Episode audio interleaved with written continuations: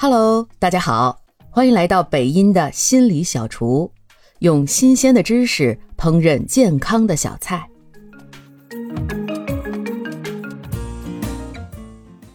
我们都知道，人类是多巴胺动物，我们需要多巴胺来给我们动力和活力。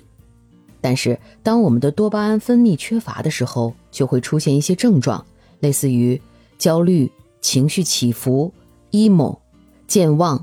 睡眠障碍、便秘，甚至对自己感兴趣的事情也没兴趣了，不能集中精力，没有动力，没有性欲，以至于离群索居。而这些症状也往往都是一些心理疾病的开端。科学研究表明，多巴胺缺乏通常是由以下原因造成的：睡眠缺乏、肥胖、毒品、摄入的饱和脂肪过多。比如炸鸡、巧克力、黄油面包，还有一个最重要的就是压力。那么，如何通过自然健康的手段提高我们的多巴胺水平呢？第一就是锻炼，这个我已经在我节目中强调了很多遍了哈。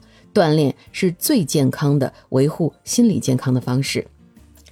二是吃富含多巴胺的蔬菜和水果，比如香蕉、牛油果、苹果、茄子。菠菜、西红柿，还有蛋白质。第三就是补充益生菌。